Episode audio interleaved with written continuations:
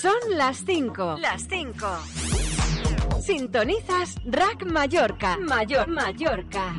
89.2. 89.2 FM. FM. Todas las novedades de tus artistas favoritos primero suenan aquí, en Rack Mallorca. 89.2 FM.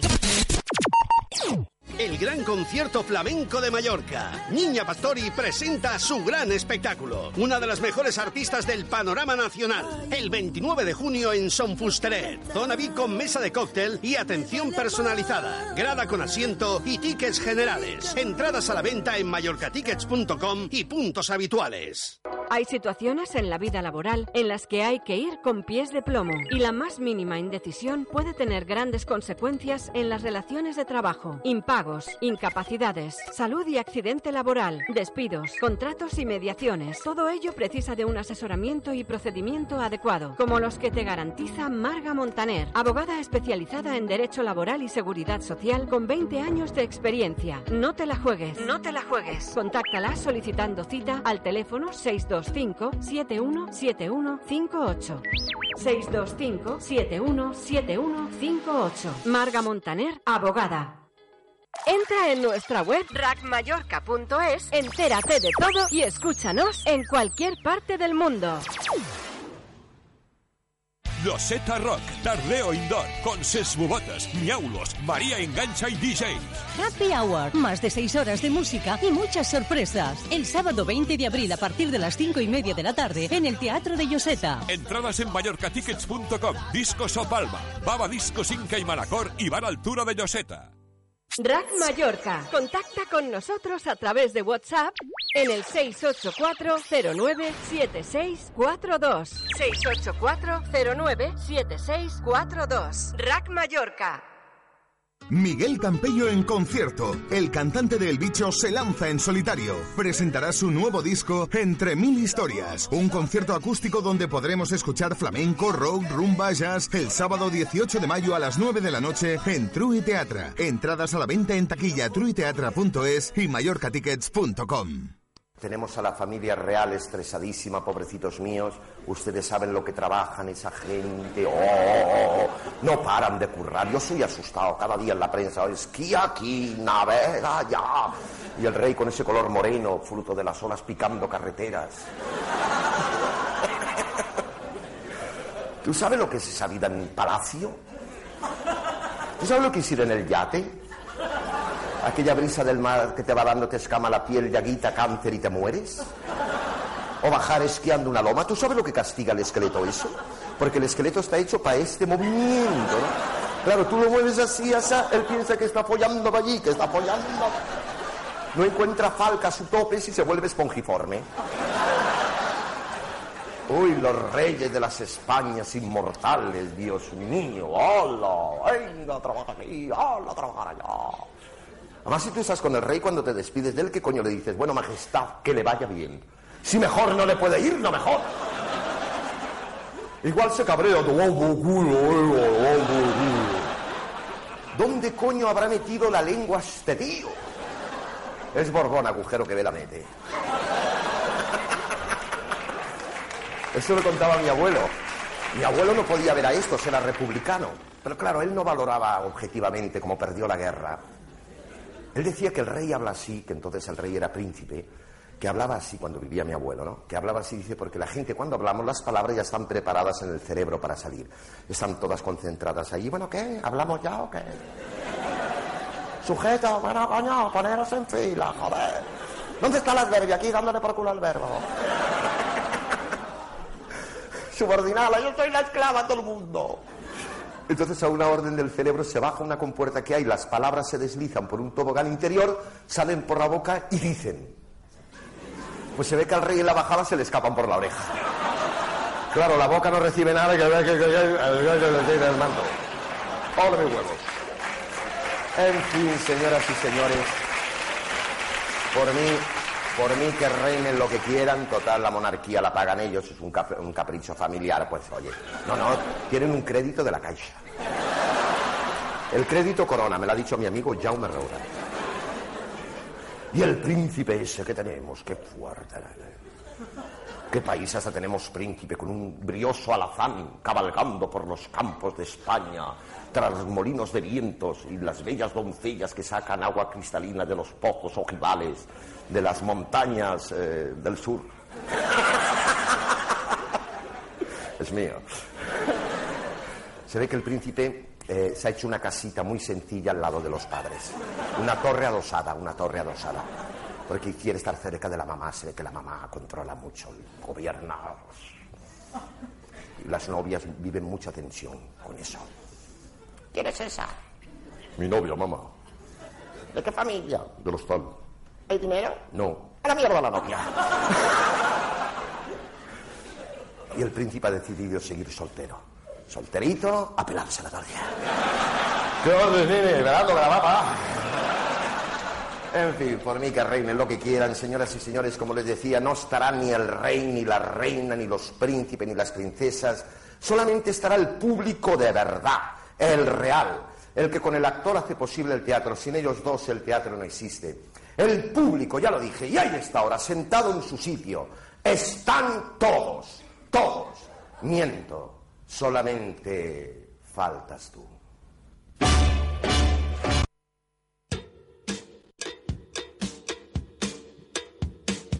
Es a las 5 y 6 minutos, perdonad ahí un poco el audio que hemos cambiado de una cámara. ¿Qué tal? Muy buenas tardes. Escuchábamos los pasajes finales, los últimos minutos del espectáculo Rubianes solamente. Eh, espectáculo que ya tiene unos cuantos años. De hecho, como sabéis, esta misma semana se estaba celebrando el décimo aniversario del fallecimiento del cómico José Rubianes Alegret, nacido en Galicia, nacido en, Villa García de Arosa en el año 1947 y fallecido eh, el 1 de marzo eh, anteayer fue el décimo aniversario del año 2009. estuvo, entre otros, pues en la compañía Dago y Dagón. Eh, sí que a principios de los 80 empezó a tener gran éxito después de eh, pasar por el Joglars en solitario, con espectáculos como Pai Pai, como Ño. Y sí que a partir de los 90 tiene como ya una, una gran explosión, digamos, lo que ahora se llamaría mainstream a nivel de grandes medios de comunicación. protagoniza en la serie de televisión Máquina Baja, que era, eh, bueno, esta que se realizó a partir de las tiras cómicas que publicaba el jueves. Eh, protagonizó también la entrevista más larga de la historia de la televisión en un programa mítico que ya hemos comentado alguna vez aquí en TV3 Malal de Tele, una entrevista de ocho horas y media, pegaron toda la noche, eh, tal cual. Y el espectáculo eh, más conocido, más laureado, como pone su biografía, eh, Rubianes solamente, aproximadamente una hora y media, que el tío se pegó solo en el escenario, que además podéis encontrar en YouTube muy fácilmente, busquéis Rubianes solamente y lo encontraréis en como entramos de 9-10 minutos, que era lo que dejaba subir YouTube en su día. Y lo dicho, desde 1997 hasta 2006 estamos hablando pues eh, prácticamente 10 años, un espectáculo del que posteriormente eh, salió el CD de audio y el DVD. De 2006 a 2008 eh, dirige tanto la función Lorca eran todos como finalmente La sonrisa de Tíope. este fue su último espectáculo ya que en el mismo 2008 ya se le detectó el cáncer de pulmón en fase bastante avanzada. Lo he hecho ya en poco menos de un año eh, falleció. Tuvo una, una polémica y yo era por el tema que he elegido este corte para introducir la segunda parte eh, con el eh, todo lo que hemos comentado en las presentaciones, no en la primera hora, que ha sido muy diferente, en lo que hablábamos y lo que comentaba Tony de caquistocracia, un término que a mí me ha costado eh, cogerlo, yo estaba diciendo cacocracia hace un rato, y el respeto tanto a esta crítica a la monarquía, que ahora la monarquía la critica todo Dios, pero que igual hace 15 años sí que era irreverente, ahora no, ahora casi es más corrección política criticar a la corona que defenderla, si me aprietas, desde un punto de eh, vista satírico, que a mí me parece la hostia, la leche, perdonad por hablar mal, y que también tuvo eh, cierta polémica en una entrevista eh, que era un programa que se realizaba por la tarde en TV3 con Alberto, también estuvo presente en Malal de Tele, este periodista, en el cual dijo pues algo que se entendió como una incitación al odio, ¿no? Que se podía ir a tomar por culo esta España de mierda, etcétera. Claro, él hablaba respecto a una España muy concreta, que yo creo que es la que podemos empezar a tratar a continuación, y como aquello, algo ahora también muy habitual por redes sociales, como que se fue un tanto de las manos. Pero lo dicho, eh, desde aquí, eh, nuestro pequeño, pequeñísimo homenaje a uno de los mejores cómicos referente para muchos de los que ahora intentamos hacer comedia eh, ya no solo en Mallorca o en zona Cataluña, Galicia, sino en España, como es eh, José Rubianes Alegre, señor Pepe Rubianes, Tony. ¿Cómo estamos? Pues aquí, de nuevo, en la senda de las ondas. Encantado de estar junto a un gran amigo y además una persona que lo hace casi todo muy bien, incluso Casi todo. cuando improvisa. Exactamente. Eh, habíamos hablado y has sacado un término que me ha llamado la- bastante la atención esta mañana. Además, he empezado a buscar unas cuantas cosas por aquí. Y va bastante, bastante en relación a lo que comentaba en su día eh, Pepe Rubianes. Caquistocracia. ¿Qué, qué, es esto? ¿Qué nos has traído hoy? Es lo que al fin y al cabo ya nos decía Platón hace un montón, un montón, un montón de años. Estamos hablando de cuatro siglos, tres siglos antes de Cristo. Él nos decía que la democracia no es que sea mal sistema.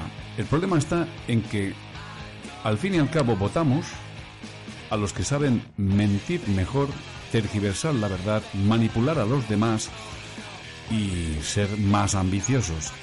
Eso no significa, bajo ningún concepto, que además puedan ser buenos gestores. Y así nos ha ido.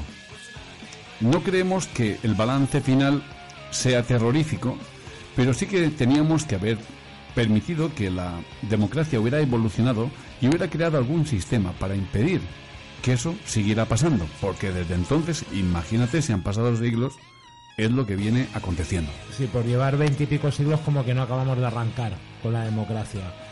Claro, es una etapa complicada, igual tampoco eh, a nivel general que tiene un trabajo vive tan mal, pero sí que hay como cierta molestia y yo creo que incluso no, no vaya incluso a grandes gobiernos, sino hasta eh, términos, hasta en lugares mucho más locales, mucho más pequeños. Y entonces, eh, caquistocracia, digamos que quiere decir que gobiernan mm, gente inútil, los que no tienen que gobernar. Bueno, ya sabes, cuando una familia tiene un niño tonto y es de dinero, lo suele hacer dos cosas, o profesor o político. O políticos, efectivamente.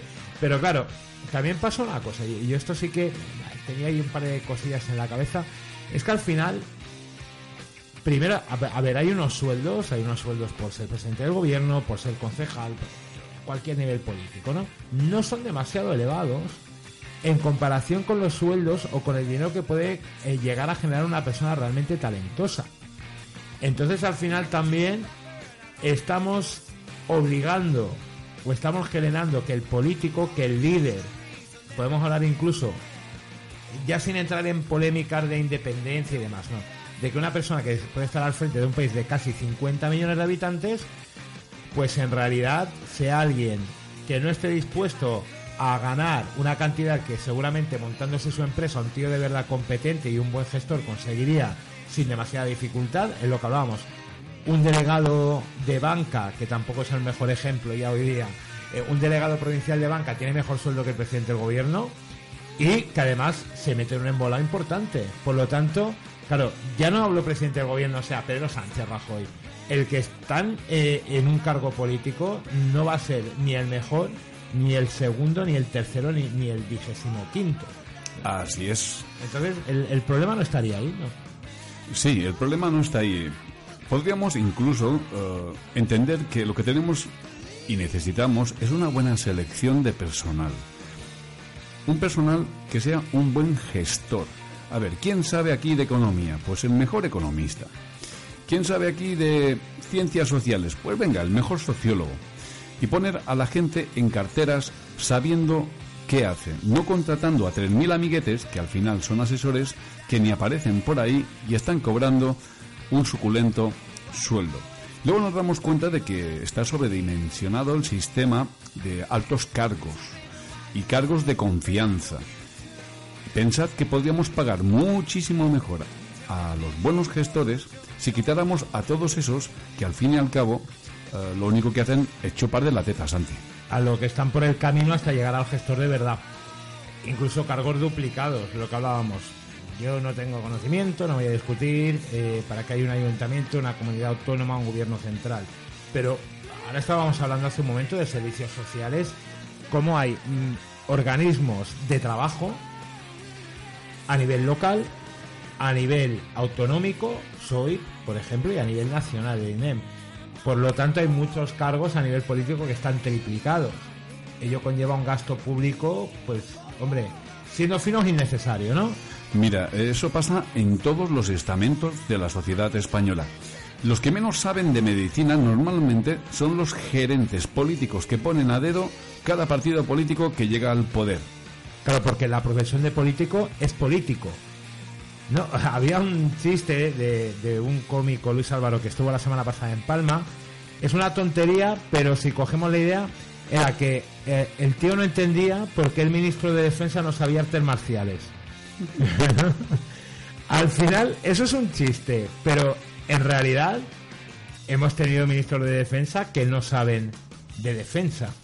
Hemos tenido ministros de empleo, de industria, que no saben ni de empleo ni de industria.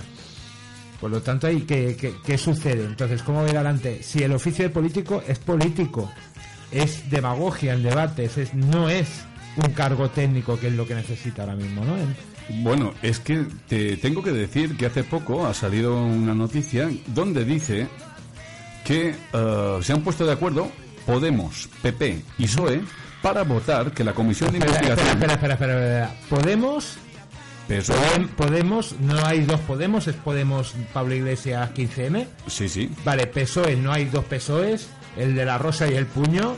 Como comentábamos antes, partido que hace 35 años eh, era mucho más de izquierdas y ahora ves unas entrevistas a Felipe González, a Alfonso Guerra que da miedo y PP, este sí que no hay, este no hay confusión. Que valga. Vale, sí, entonces, Se ponen de acuerdo para votar que la política no tuvo nada que ver en responsabilidad a lo que pasó con las cajas. No Piensa sabe. que nos rescataron con 100.000 millones de euros, más de 60.000 se fueron para rescatar las cajas. yo nunca salgo de casa sin, sin 100 mil millones de euros, ¿eh? Por lo que pueda pasar. Tienes que pillar un taxi, tienes que el cargador del móvil, mira lo que me ha pasado antes.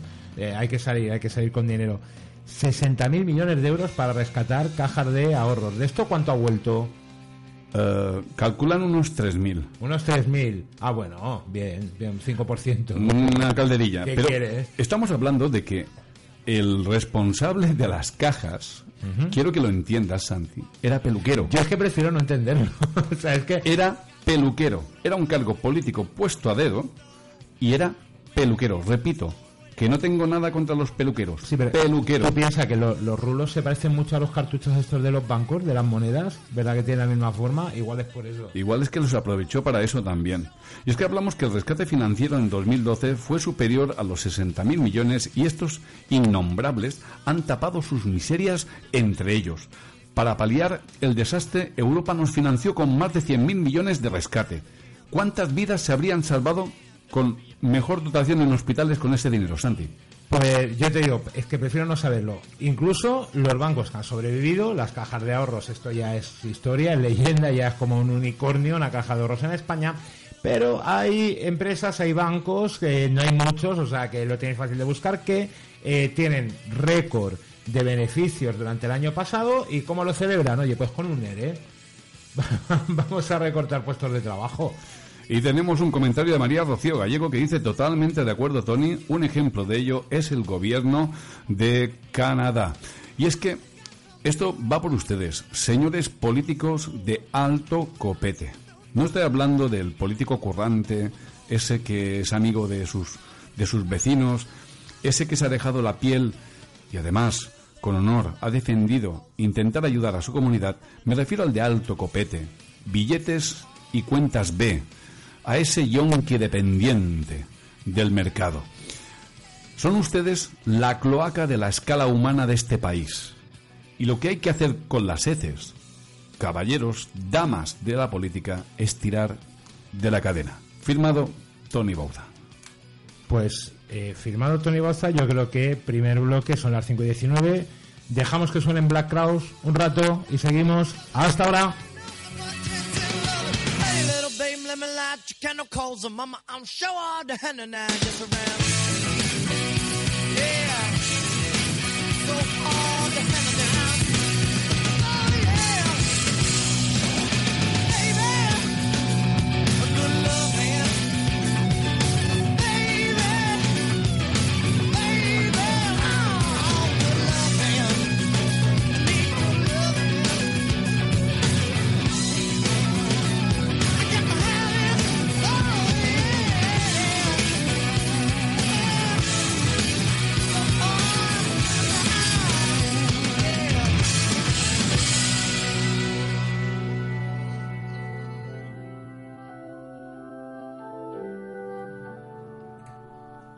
Seguimos, 5 y 21 ya. Por cierto, White Snake, Here I Go Again. Tenemos que volver a hacer una sesión de estas de, de disc jockey puretas otro día, Tony. Oye, de hecho, conozco a un par de jockeys, uno de ellos es italiano, y estaría encantado él. Siempre me ha estado diciendo, oye, Tony, ¿cuándo me vas a invitar a la radio? Se llama Luis Di Donato y es una persona muy especial, muy humana, muy cercana. Te encantará, John. Pues un saludo a Luis de Di Donato. Eh, sí que en breve tenemos que comentar una cosa con horarios y demás que, llevamos yo personalmente para poder cuadrar, pero el día de homenajes. Hemos hablado de gente que viene a ganarse la vida a Mallorca, de gente que viene a ganarse la vida a España. Hemos hablado de Pepe Rubianes, hemos hablado de Caquisto Gracia, que me ha costado tres horas, pero ya lo he dicho bien. Pero yo tengo un homenaje hoy que es al gran Hiro Onoda. Tengo un ídolo, Tony. Hiro Onoda. ¿Tú sabes quién es Hiro No- Onoda? No, pero seguro que me lo vas a explicar. Al- Algo sabes, algo sabes porque antes ya lo has comentado y, y, por cierto vienes muy bien informado, ¿eh?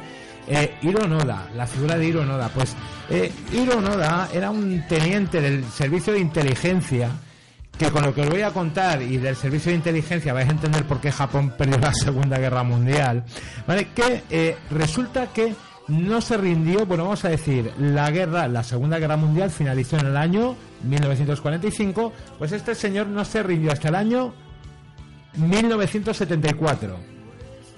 O sea. Eso se llama resistencia y lo demás son tonterías. O sea, 29 años por la selva de Filipinas, que yo también digo una cosa, se acabó la Segunda Guerra Mundial, no vio un avión, no vio un bombardeo, no, que o sea, igual, no sé, si tú, a ti te tiran a la jungla y no ves misiles en 15 días, pues ya podrías sospechar algo, ¿sabes? Oye, Santi, ¿no será que ese hombre no quería volver con su mujer? Hombre, yo, yo os explico un poco el, el caso, cómo arrancó. Mira, el- esto empezó el 26 de diciembre de, de 1944, que a mí me cuadra. Porque el 26 de diciembre de 1944 es segunda fiesta de Navidad. Y todos sabemos que la segunda fiesta de Navidad es un día que no hay nada que hacer.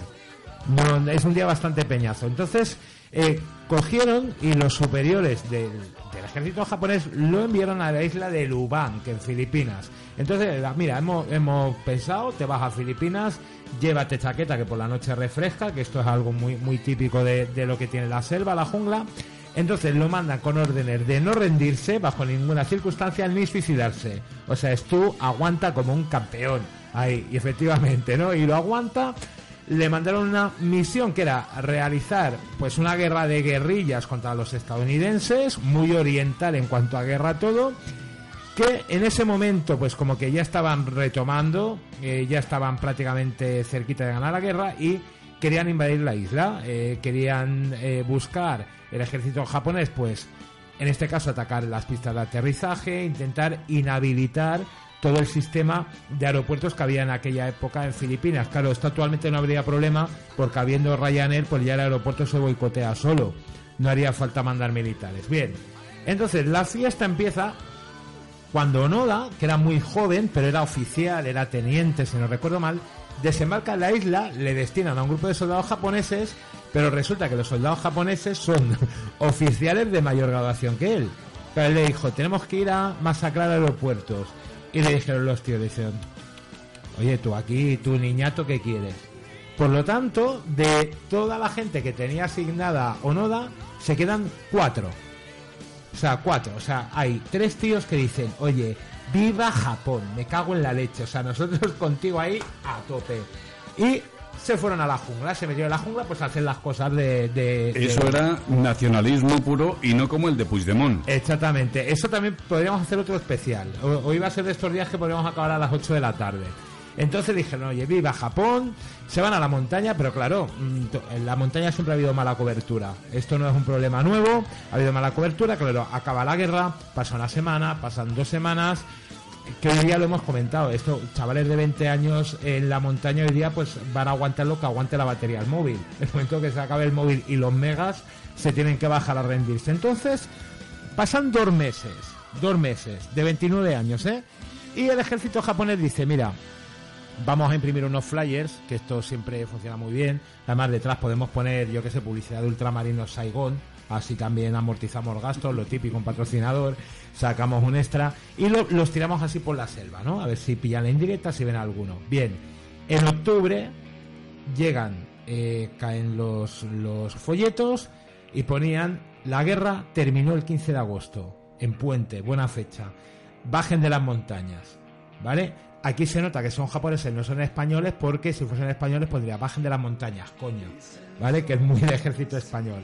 Total, que llegan los folletos, Onoda y sus tres colegas eh, lo, lo recogen por ahí por la montaña y eh, Onoda dice, yo, Ultramarino Saigon, yo esto a mí no me suena, ¿eh? Esto nos están engañando y pensaron que era eh, de los Estados Unidos para engañarlos y que se entregasen.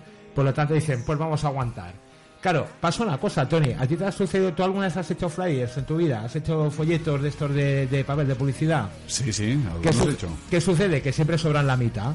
Sí. Entonces cogen y dicen, pues vamos a mandar otra tirada, vamos a hacer una segunda tirada para ver lo que podemos pillar y eh, ya, el- ya pusieron como un mensaje más, oye, somos tus superiores, entrégate, tío, que nos están mareando aquí, nos está fastidiando la tarde. Claro, se reúnen los cuatro, examinan, miran lo que es el folleto, miran lo que viene siendo el tríptico y insisten, esto es un engaño.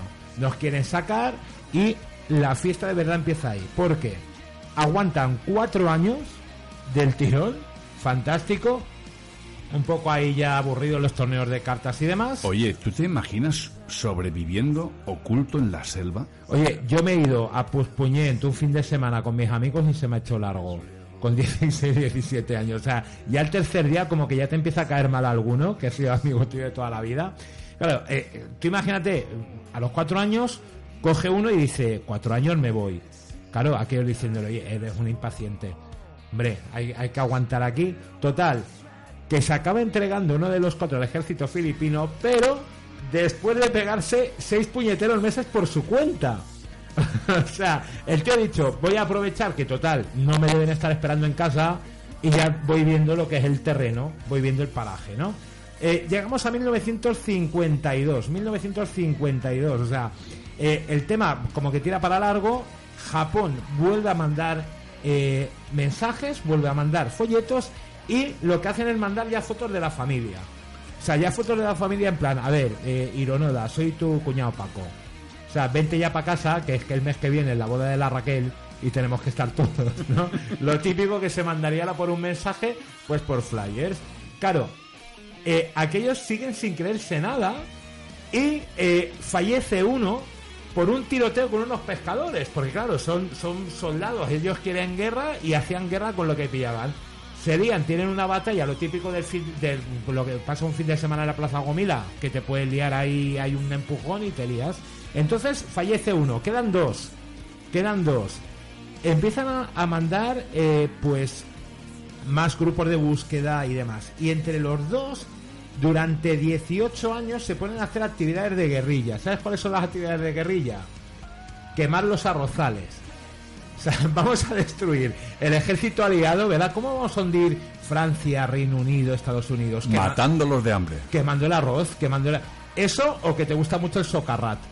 Que esto también podría ser otra otra tesis. Pues 18 años quem- quemando arroz, que dices, oye, un poco monótono. eh, yo ya te digo, o sea, esto es lo mismo, se nota que son japoneses. Esto lo cojo un español y al segundo día dice, he estudiado yo para teniente para luego tener que estar haciendo esto y se pone en rebeldía, ¿no? Total, que llegamos a 1972 y se cargan al segundo de a bordo, pero con un, un tiroteo con la policía local. O sea, nada de ejército, nada. Hay una movida, van a quemar el arroz y les pillan. Lo típico como cuando pillan a uno que está forzando la moto, que está robando la bujía de la Big Job, la Big Job, ¿vale? Total, que tienen un lío ahí con la policía local y a tiros. Entonces, Onoda sigue dos años y solo. Ojo al momento.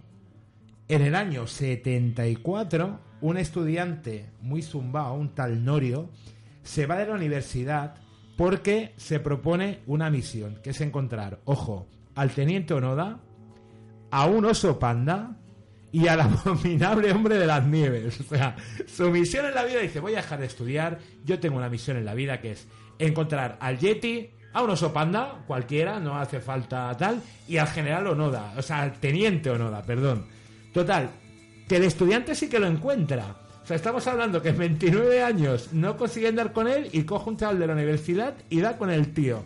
Se hacen amigos, pero claro, ¿sabes cuál es el problema? Espera, espera. Es que los que fueron antes eran funcionarios. Eran funcionarios, imagínate. ¿Sabes cuál es el problema además? Que cuando lleva un par de semanas dice el estudiante, no, no, que yo tengo que ir a buscar al Yeti. Y se pira. Y vuelve a dejar solo al teniente Onoda en la jungla. Pero claro, este estudiante vuelve, se había hecho fotos con el teniente y claro, ya los del gobierno de Filipinas de Japón dicen, a ver, hay que sacarlo de ahí.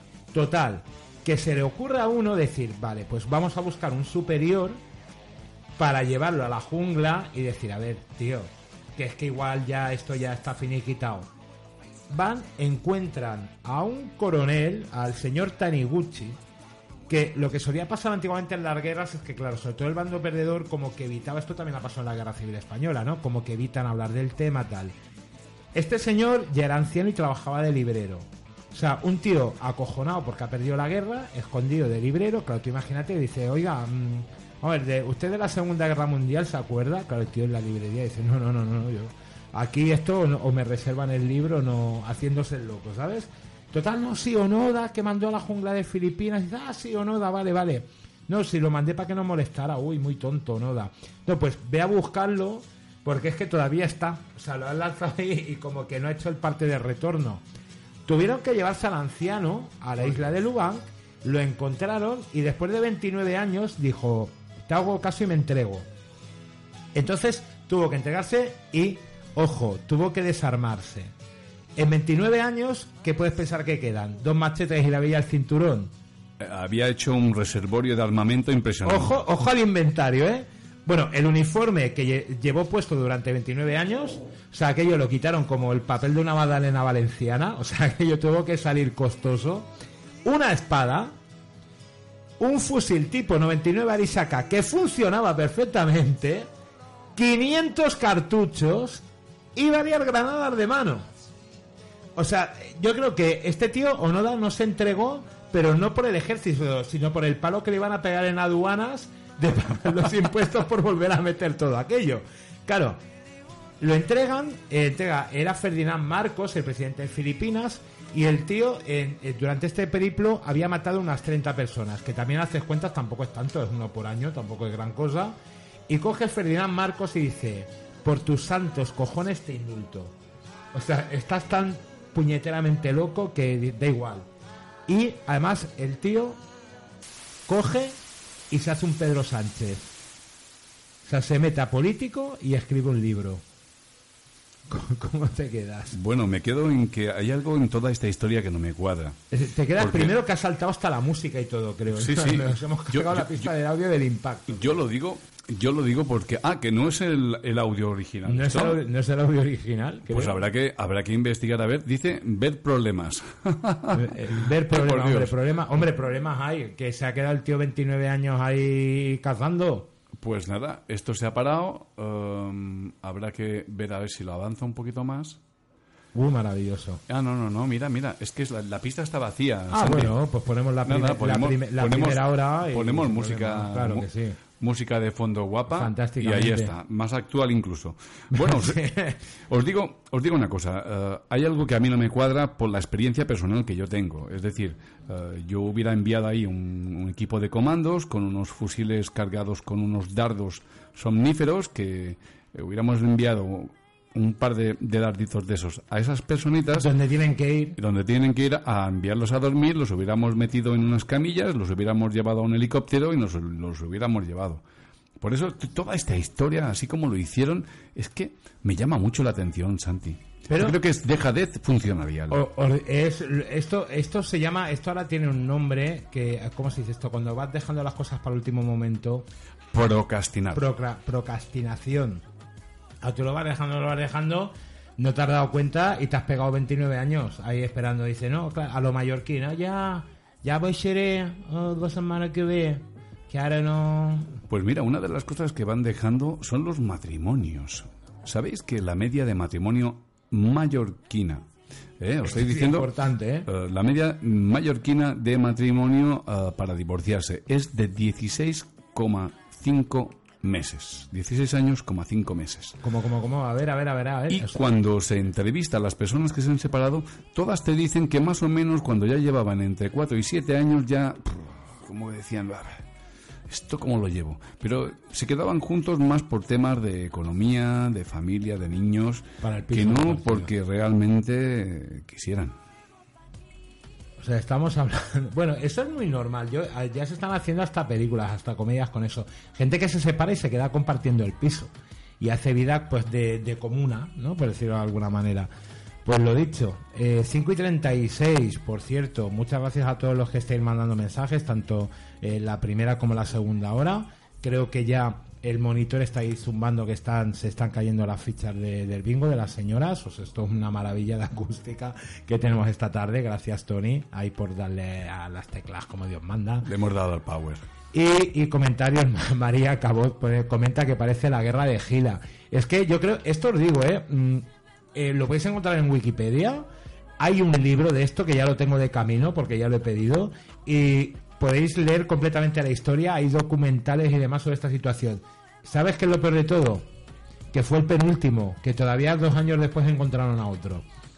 ¡Ostras! Así que... ¿Pero qué, qué pasa? ¿Que no se hablaba con los otros o qué? No sé, se ve que ahí lo que viene sin... No tenían grupo de WhatsApp, se ve. Sí, eh, nada, debe ser la historia de lo de siempre, los egos. Ya sabéis que aquí, por ejemplo, en Mallorca, no se ponen de acuerdo ni en una comunidad de vecinos y a lo mejor es de dos. Uh, no me hables. no me hables, que estoy con una tubería. 5 y 37. Sinceramente, no sabemos qué está sonando. A ver, tienes por aquí. Después de ti. Uh, fantástico. Pues lo dejamos un minuto y seguimos con más movidas, varias, Más movidas varias, algunas incluso tochas. tochísimas.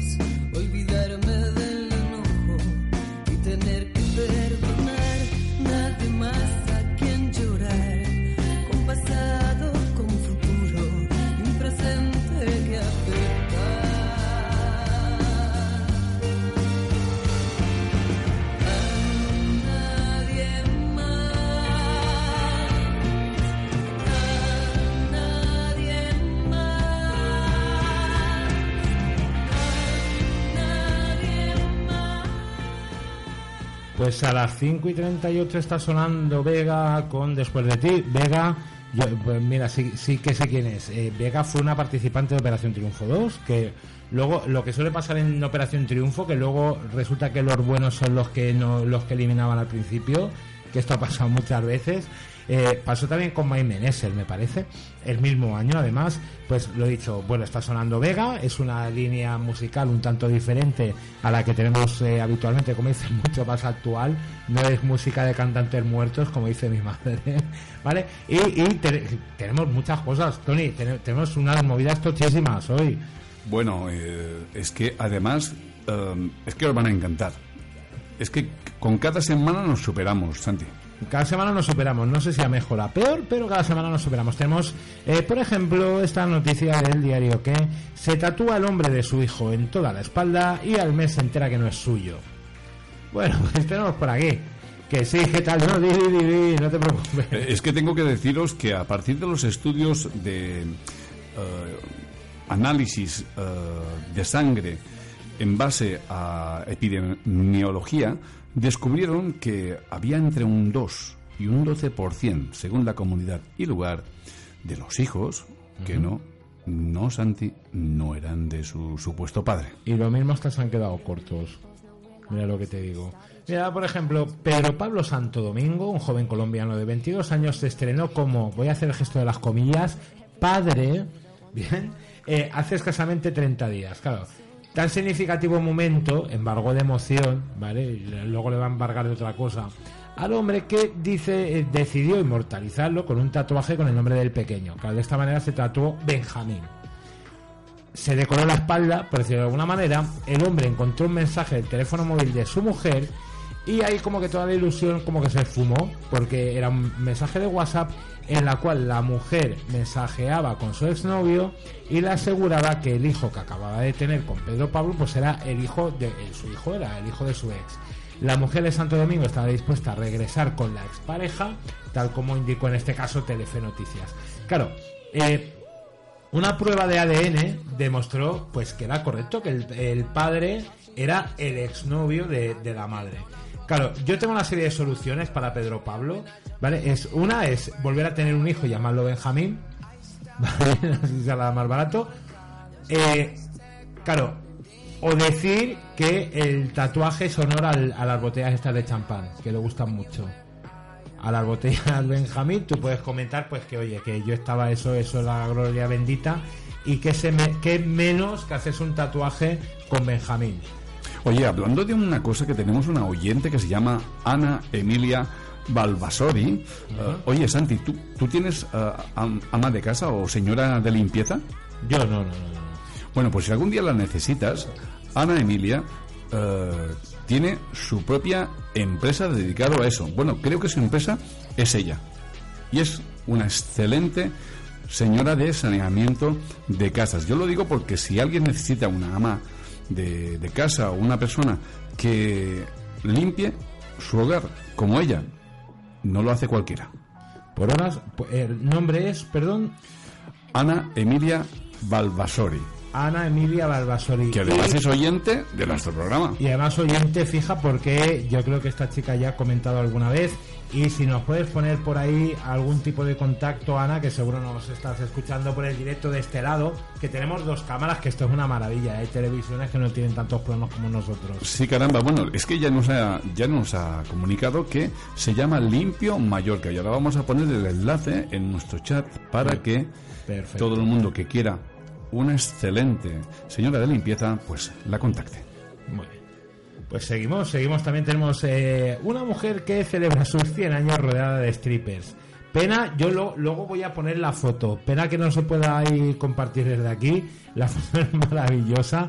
Digamos que es como un poco sándwich de abuela. Así. Bocata de abuela eh, con, con extra de huevos, dicho sea de paso. Porque por suerte en el plano, en el recorte de la noticia no se ve.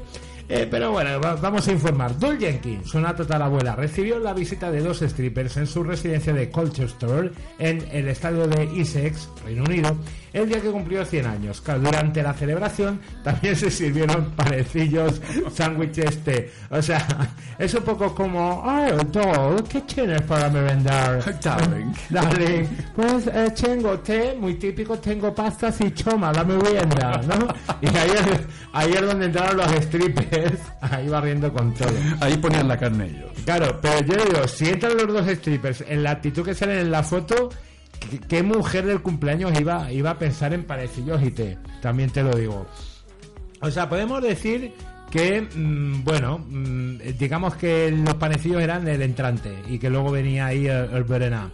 Eh, así que Jen- Jenkins, que tiene seis nietos, diez bisnietos y cuatro tataranietos, eh, bueno, lleva en la residencia un año, dice su corazón es joven, su, su corazón y, su mente se esfuerza por andar cuando tiene fuerzas y bromea y ríe habitualmente. Coño, para no reír, si te traen esto por tu cumpleaños. Eh, tiene tataranietos, o sea, está, eh, esto es como lo de los memes estos de lo de los nietos del futuro, cuando vean las fotos, pues estos tataranietos van a ver dentro de años las fotos de su abuela en primera plana aquí en el periódico, no sé si era de San. Claro, cuando entraron... Dime, dime, Tony, perdón. Eh, es una mujer que, dirán los nietos, nunca perdió el tiempo. Nunca, efectivamente. Qué pena, qué pena que no podamos ser como nuestros abuelos, eso van a decir. Eh, su rostro se iluminó cuando entraron, hombre, que menos. Todos nos, tal cual dijo ella, todos nos sentamos en el salón esperándolos y cuando entraron, perdón, me sorprendí un poco. Les dije que se fueran y que se pusieran algo de ropa. Pero pronto salí de mi caparazón y coqueteé, golpeando sus traseros. Esto es testigo, una de las trabajadoras del centro. Oye, por 100 años más, sí, yo creo que el premio de honor de hoy sería para nuestra amiga Dol. Además, Dol se llama muñeca, esto es fantástico. Más, noti- más noticias son 5 y 45. Eh, un niño de 8 años eh, armado con una pistola intenta atracar una joyería. ¿Qué te parece? Eso se llama ser ladrón precoz. Claro, yo creo que con el tema de las chuches tenía mono de azúcar, ya sé que es lo que tiene el azúcar, que engancha muchísimo. Yo menos mal que me ha bajado la dosis Tony, porque últimamente esto tal cual, esto es de la frutería de al lado del estudio. Cuando sales a la calle a la vuelta de la esquina tenemos una frutería son una preciosidad y estábamos ahí, bueno, pues un menor de 8 años armado con una pistola intentó atracar una joyería en Moreno, Argentina. Dijo el niño, ojo, Dame todo y no te hagas el boludo porque te voy a quemar. bueno, esto con acento argentino. Che, pelotudo. También os, Ándate. también os digo, seguramente si, era, si el niño era argentino la frase hubiera sido mucho más larga, ¿no? ¿Sabes? Bueno, tenemos que hablar, ah, amigo Santi, que en Argentina una de las cosas más terribles que pasan es la falta de seguridad. Bueno, eh, ya ahora lo comentábamos, volvemos serios un, un momento. Nos quejamos de crisis en España. Si hablamos con los argentinos que vinieron 2002, 2001, 2003 en adelante, se ríen en nuestra cara de la crisis de España comparado con lo de ahí. ¿eh? Sí, sí, el corralito fue terrible. Y tengo que deciros que por allí no te puedes pasear con un móvil, o llevar un reloj, o llevar unas zapatillas que sean un poquito de marca, porque simplemente te las roban. Y a lo mejor pierdes la vida con ello. Pues seguimos, 5 y 47. Eh, yo he estado en Montevideo, estuve una semana en Montevideo, pero ayer el tema, la verdad, que lo vi más tranquilo. Bueno, eh, digamos que esto es la nueva, eh, la nueva versión de Señor La Pelota, ¿no? Señor la pelota, pues señor las joyas. Eh, en un principio, el joyero pensó que el arma era de juguete, pero se la quitó del mostrador y descubrió que era de verdad. O sea, el tío dijo que, pues claro, aprovechó que el, niño se descuidó, pues porque igual se estaba aguantando el pis, lo que sea, cuando puso la pistola sobre la mesa. Claro, le cogió del cuello, lo sacó corriendo del negocio, coge la pistola y encuentra que la pistola es de verdad. Así que, lo dicho. 5 y 48. La curiosa esquela que informa a un difunto de la actualidad del Barça. Pues habrá tenido buena esquela esta semana el caballero. Pérez, Serra y Ginjaume. Eh, hemos estado esta semana en Barcelona, pero ya lo contaremos otro día. Muy bien, dicho sea de paso. Y muy bien, al que le guste la comedia, si está en Barcelona, tiene que ir a ver en la zona de Sant Antoni, llegando al Raval, la tienda que se llama La Llama Store. La Llama Store. Esto es la mejor librería que he visto yo en mi vida. Eh, vamos a la noticia. Publicar cada año una esquela recordando a nuestro futuro famili- a nuestro familiar fallecido es algo que hacen muchas personas. Totalmente de acuerdo, hasta ahí todo normal. Lo extraño es utilizar la publicación para recordar al fallecido cómo está el equipo de sus sueños. La tradición comenzó con el fallecimiento de Pérez Sarri Jaume en 1988. O sea, este señor se ha comido esquelas con la primera Copa de Europa, con Cruyff, con los años estos de Gaspar y demás, y se mantuvo tras el fallecimiento de su hijo, Pérez Sarri Caselnovas, en 2005. Lo he dicho más mallorquín que catalán. Bueno, ambos eran aficionados del Barça. Su hija Maribel, cada año, el 14 de febrero, mira, Día de los Enamorados, pone una esquela que podéis ver en el diario La Vanguardia, Siempre comentamos noticias reales. El teniente japonés es una historia real. Estas noticias son reales. En las que la esquela consiste en eh, pues explicar qué ha pasado durante ese año con el Barcelona. O sea, en plan, Luis Suárez lo han expulsado dos veces. Uy, hemos fichado. hemos fichado un central que nos ha salido regular. Hemos vuelto a acceder a, a Sandro, ¿no? Todas estas cosas que iban poniendo ahí. Pues, de hecho, para los lectores de la vanguardia, si hay alguno, no, no es de los más vendidos en Mallorca, pero se distribuye, eh, se han transformado ya como una especie de costumbre. ¿eh? Entonces ya es como una especie de pasatiempo. Entonces los lectores de la vanguardia eh, pues leen ahí tranquilamente el resumen del año del Barcelona en forma de esquela. Yo creo que vamos a decir una más. Esta es mi, favorita. Solo el titular tenemos del, ABC, eh, el periódico con grapa. Bueno, ya no se imprime en papel el ABC, ¿o sí? Sí, sí, creo que sí. Sí, el periódico con grapa. Ojo, Víctor Iturria, el pelotari vasco admirado por Churchill que destrozaba tanques nazis lanzando granadas. Estamos como muy especial Segunda Guerra Mundial hoy. Ha coincidido aquí los contenidos. Hostia, eh, para que veáis cómo eran las cosas. O sea, se nos pierde un japonés 29 años por ahí. Es lo típico. Esto es lo mismo que cuando tú vas al Galasó y se te complica la tarde, ¿no? Que no sabes por dónde bajar. Pues Churchill, eh, el ídolo de Churchill español, ni Franco ni nada. O sea, era un pelotari, un pelotari de, de los de darle viajes con la mano a la pared, el, frontón sin raquetas, eh, que se dedicaba. Yo no sé si las debía lanzar normal o a lo pelotari, que digamos sería contra pared, ¿no? Así de volea, ¿no? O esperando el bote. Pues lo dicho, el ídolo de Winston Churchill, Víctor Iturría, un pelotari que lanzaba granadas a manotazos. Así que, bueno, tenemos las 5 y 51. Está, mira, está esto como muy OT hoy. Miriam Rodríguez. Esta creo que quedó cuarta el año pasado. Lo digo porque tampoco soy un especialista en Operación Triunfo. No, pero estás muy enteradísimo. ¿Por Porque qué? yo esto me lo comentan mucho. Yo, por ejemplo, no veo un partido de fútbol apenas, casi nunca, pero sí me mola mucho ver las estadísticas, ver dónde ha jugado tal, este jugador en qué año jugaba en tal equipo. Entonces con esto me pasa un poco lo mismo. No he visto este año ni un programa de, de Operación Triunfo, pero estas cosillas sí que estoy al tanto. Somos profesionales de la radio. Somos eh, profesionales de muchísimas cosas, De Santi. muchísimo- Entonces, tan profesionales no seremos, pues. Eh, estamos, esto os juro que yo tengo ahora mismo un drama personal, porque incluso queríamos venir cada día a las 7 de la mañana y, y nos está siendo imposible. Bueno, dejamos que suene Miriam, tenemos la agenda aquí, yo creo que para cerrar la segunda hora, más ligera que la primera. La primera hemos tenido un cambio de registro importante, Tony. Eh, espectacular. Seguiremos hablando, por supuesto. Dejamos que suene Miriam, ¿vale? Que está ahí. Mejor sin miedo.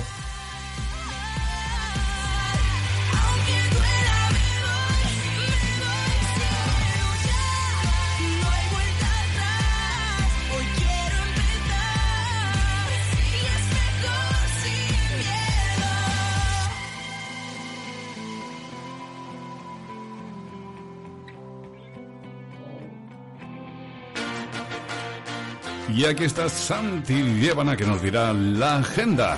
Y aquí está Tony Bauzá. Ha, entrado muy bien la siguiente canción para hablar de agenda.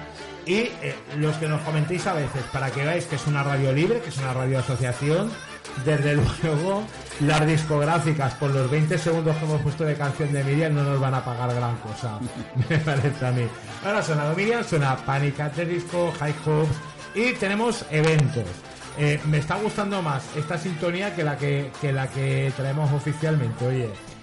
Eh, teníamos hoy, perdonad, eh, hoy había un evento Jaime Gili, que es un chaval, no habíamos hablado todavía de él, ya tocaba, es un cómico de Mallorca, que ha actuado mucho con Ricky López, que ganó el concurso de- del Templo hace unos dos años y pico, que ha actuado en Fesjaja, que ha actuado en el Auditorium, que está actuando en Trocita del Loro en Madrid, que yo creo que tampoco sin ser un experto en comedia, seguro que a todos os sonará, y tenía un bolo hoy en Sala de Lirios. Eh, se ha tenido que cancelar.